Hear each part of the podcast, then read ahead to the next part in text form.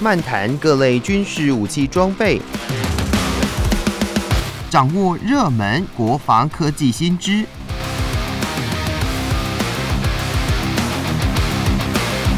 军武说早安，陪您一起领略国防知识力量。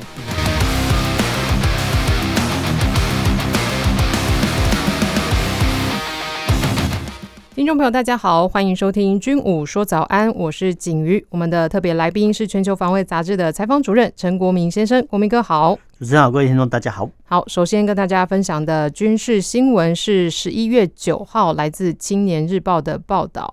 内容是写到了军文网站 Military Leak 在十一月七号报道了美国海军主力舰载机 FA 十八 EF。超级大黄蜂战机呢，已经通过了验证测试，可以在实战任务当中挂载与投射 GBU-53B 破风者弹药，增进超级大黄蜂打击战力。那这破风者呢，它又称为小直径炸弹二型，是 RTX 公司研发设计的，可以由 GPS 惯性导航、红外线镜头、毫米波雷达。半主动雷射等等不同的方式导引，那而且呢，它能够视情况切换导引的方式，攻击近六十五公里外移动的陆上或海上目标。那它具备了优异抗干扰能力与精准度哦。那美国呢，它这个它是率先由空军的 F 十五 E 战机取得了配备许可，那后续呢就是超级大黄蜂，它则是首款获得许可的海军战机。那我们针对这个美国海军战机有这样的进展，是否可以说是他们为了增强作战灵活性以及应对复杂的作战环境，还是说美国它还有更多的考量呢？呃，我们再来看这个新闻的，现在讲新闻都要先讲笑话。哎，这个所谓的破风者哈，破风者是什么意思呢？就是说，呃，难道是我们讲这是破双风吗？啊，不是哈，就是说，呃，这是直接翻译成英文哦，那英文叫做 Stormbreaker，那呃，说真的，还要把它翻成。呃，暴风的破坏者，说真的，哎，说的蛮绕口，蛮难的哈，蛮脑壳。那接着讲叫破风者，但这个可能是没办法，就中文呃音译的问题很麻烦哈，很麻烦。那我们讲白一点来看它的英文啊，英文的字式编号就是 SDB 哦，什么意思呢？就是小直径炸弹。对。这样就晓得了哦，原来这个就是第二代的小直径炸弹哈。那我们之前都讲过了哈，就美国对军火业或军工企业或呃军事产品、军事武器的命名都很直接哦，就是小的炸弹就叫小炸弹啊，小的直径就叫小直径的炸弹哈。那英文来讲就 SDB 哈。那这个新闻说，哎，小直径炸弹二型好已经问世的哈，但是虽然说呃大家认为说它是小，但是。它的威力好像还是一样的大哈，更而且还更精准。为什么会这样子呢？因为哦，现代化的炸弹哦，其实在延伸射程之后呢，很可能跟呃我们过往所认知的飞弹好像没有什么不同。换句话来讲，它可以打得很准哦。那一般我们认为说啊，炸弹呢，你就丢下来之后呢，可能炸不到哈敌方的目标哦。那飞弹比较准哦，飞弹因为它有导引段哦，所以比较准哦。那现阶段的各国空军，不管是美国或其他国家都一样哈，希望呢在这种传统的炸弹的弹鼻或弹尖上加装各种导引套件哈，让它哦更精准哦。所以其实，在这种状况下呢，哎，你要把它归类成炸弹呢，还是小型的飞弹哦，还是说比较打不准的飞弹？我说的比较难以归类哦。为什么会这样子呢？因为哈现代化的科技很发达哈，就是说一枚这个小直径炸弹里面装了很多的导引的呃工具。啊，譬如说，我们都知道哦，GPS 哦，那我们自己呃开车最常说，哎，GPS 好导航都很准哦，十公尺我们就觉得很了不起了。那军用的 GPS 误差会更小。那除了 GPS 之外呢，其实这些小直径炸弹呢，哈，它本身也配了 INS 的惯性导引。那导引的方式呢，又有很多种，比如说红外线哈，比如说毫米波雷达哈，半主动雷射等等哦。那为什么会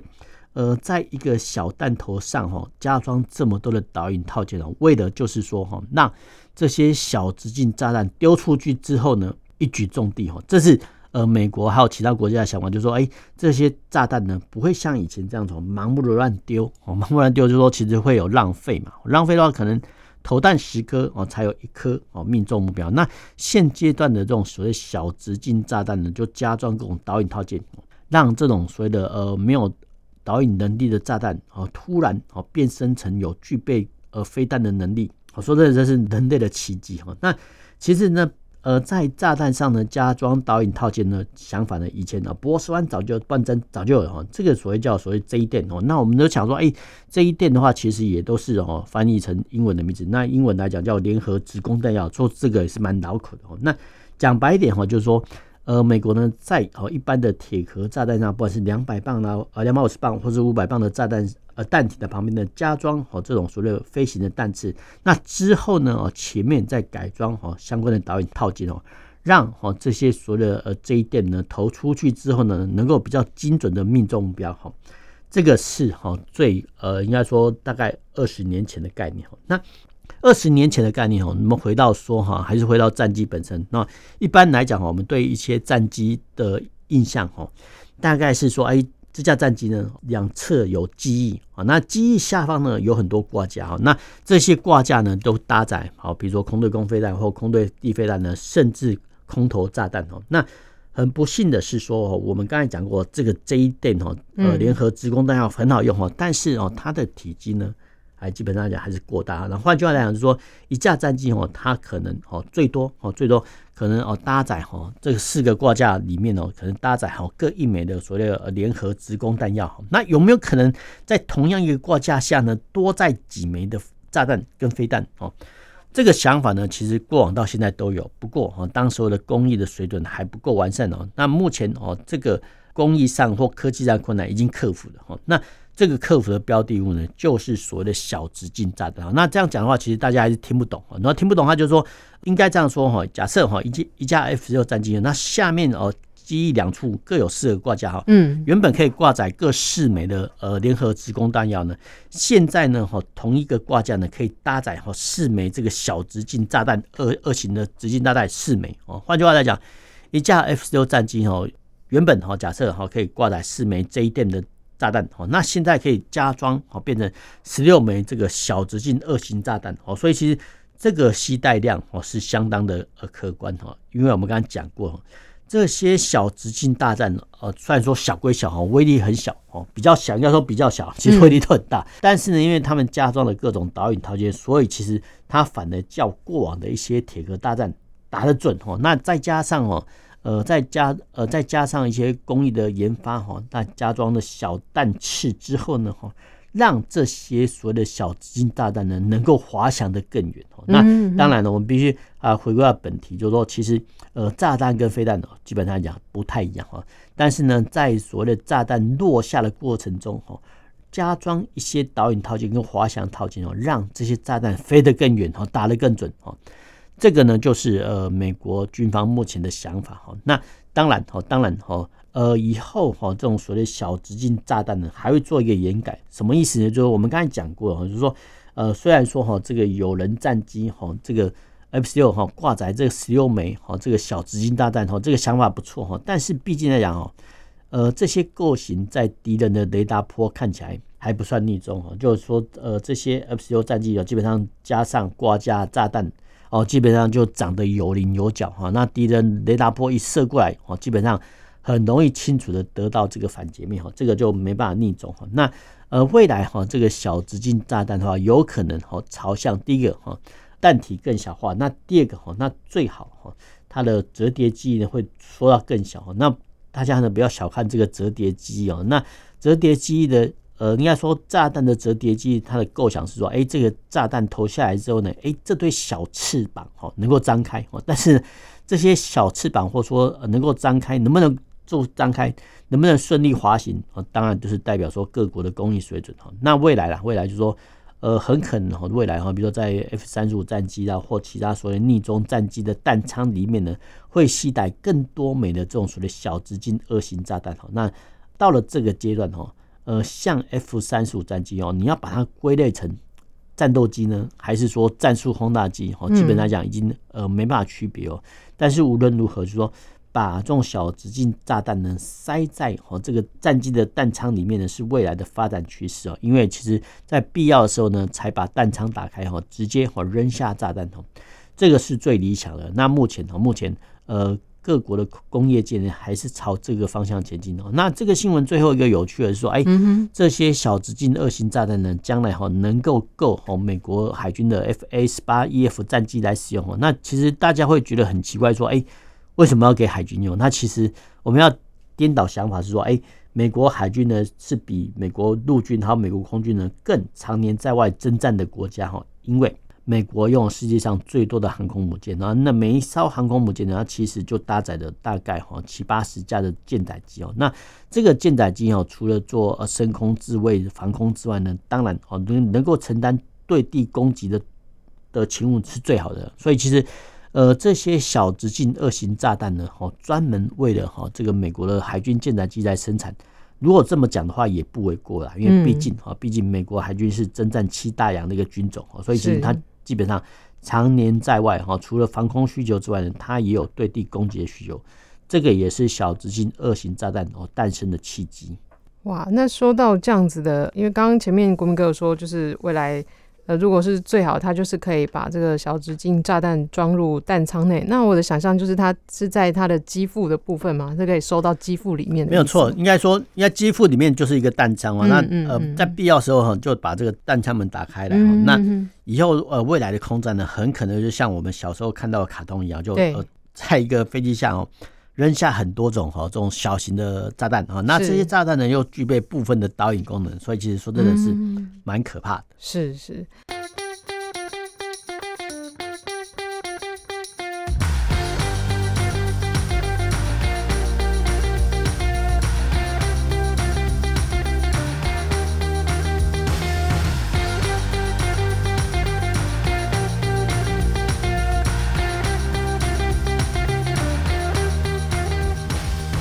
欢迎回到军武说早安，继续跟大家分享的是十一月十三号来自中央社的新闻。这个新闻说到了日本陆海空自卫队十一月十号到二十号在日本全国各地展开了最大规模的联合演习，那地点就包含了与那国岛、奄美大岛等地区，而且会利用平时不会使用的民用机场来进行战斗机起降等训练。那朝日新闻报道也说到了，今年度自卫队的统合演习是想要提升并且维持联合运用的能力。那自卫队派出了三万八百人、三千五百辆车，还有二十艘舰艇以及两百一十架的飞机之外哦，还有大约一万两百名的美军，他也加入了演习。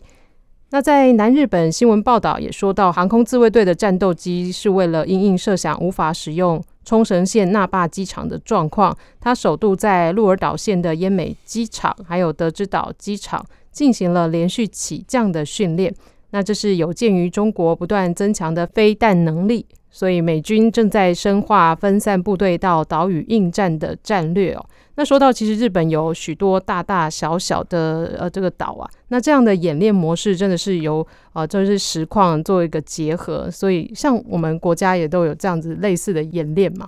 呃，我们要先讲哈这个所谓大战略架构，那大战略架构是说啊，日本政府呢因应未来有事呢，所以加强好各方面的演练。什么叫未来有事呢？未来有事，呃，讲白一点就是说可能与中国的冲突。那当然哈，对于呃我们叫北韩的防范呢，也在。呃，日本政府的算计之内哈，但是无论是呃北韩还是中国的军力哈，那日本政府呢，为了因应的这些威胁，当然就是要扩增哦它的军力啊。那除了哦，除了我们可以看到说啊，日本的一些呃军舰呢呃下水，还有呃新的大金级的潜舰下水之外呢，哦当然哈这些装备陆续下水之后，不管是航空自卫队、陆上自卫队还是海上自卫队机舰或战甲车服役之后呢。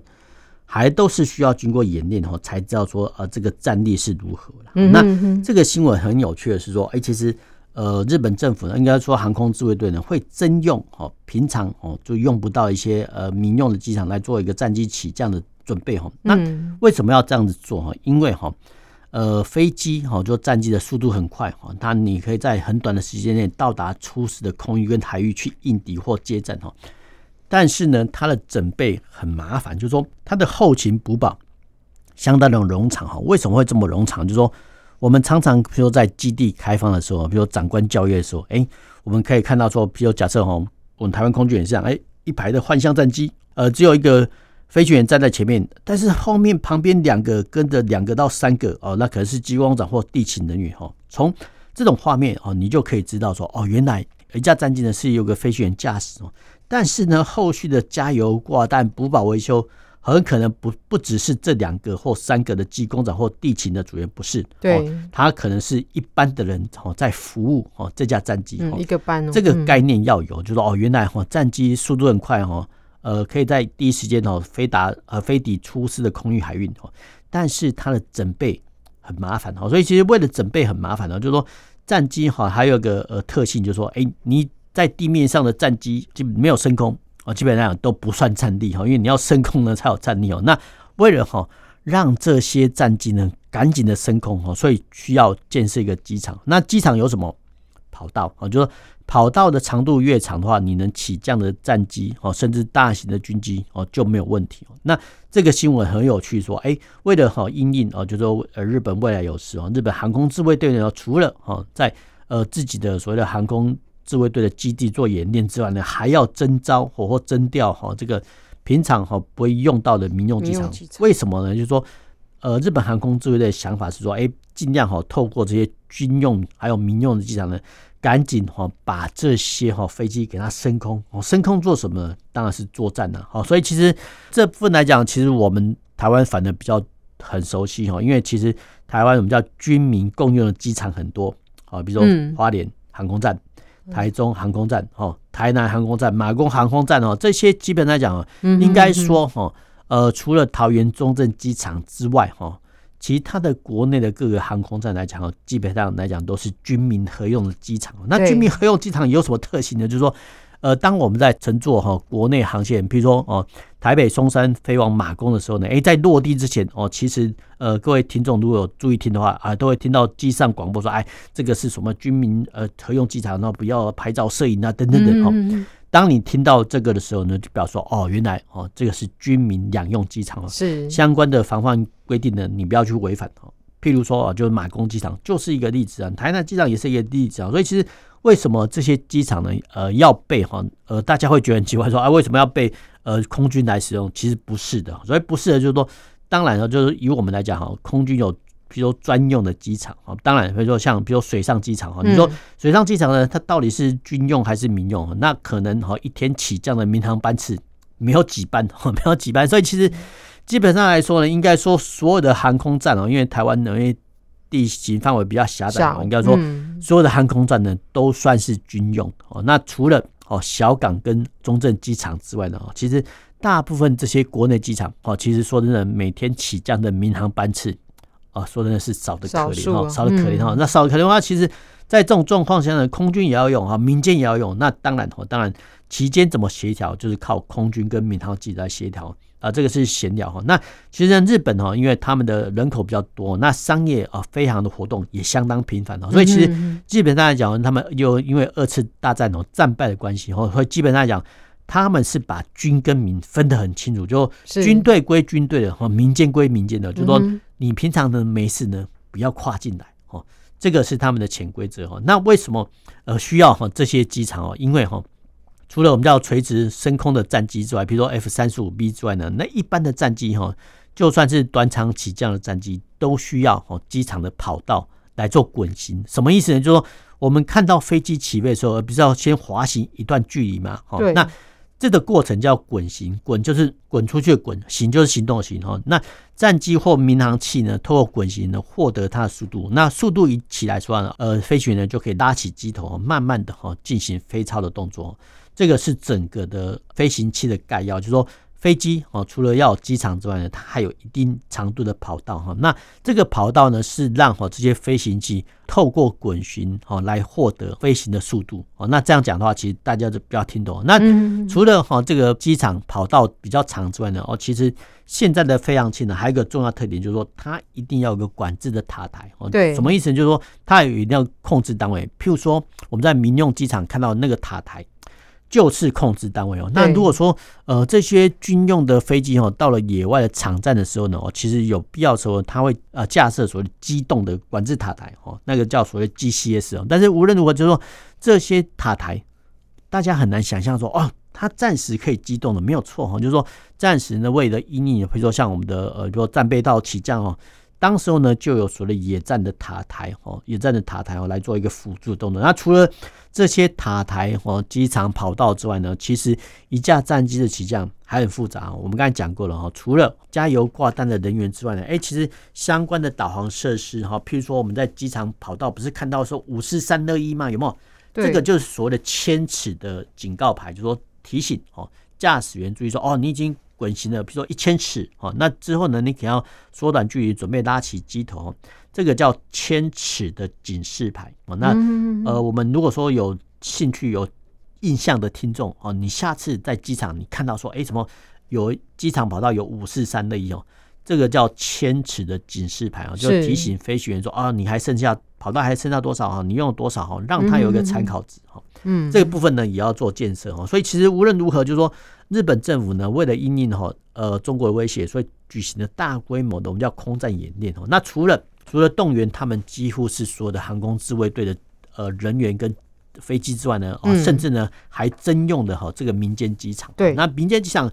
呃应该来说也不不算是征用，只是说啊在特定的时候呢，啊，比如说借用啊这个民用机场，譬如说像我们在呃汉光三十九号演习的时候呢，哎不是桃园机场反空降嘛，哈，就是说。军方呢会跟哦民航局哦借用部分的时段、部分的区域做演练。那同样的哈，日本政府也是用这种概念，但是用这种概念呢，在有限的时间内呢，赶紧哦验证这些战机哈，在万一在战时，他们能够在哈这个民用机场要花多少时间起降、多少时间准备哈，这个都要经过实际验证之后呢，才有数据哈。所以其实说真的是蛮呃，不能说蛮有趣的，就说实际的训练是很重要。那除了日本航空自卫队哈，自己的所属人员之外呢，那当然还是要跟美军联动啊。那跟美军联动的话，其实哈都已经呃已经没有牵涉到啊，到底是日本管美国还是美国管日本的问题。因为啊，其实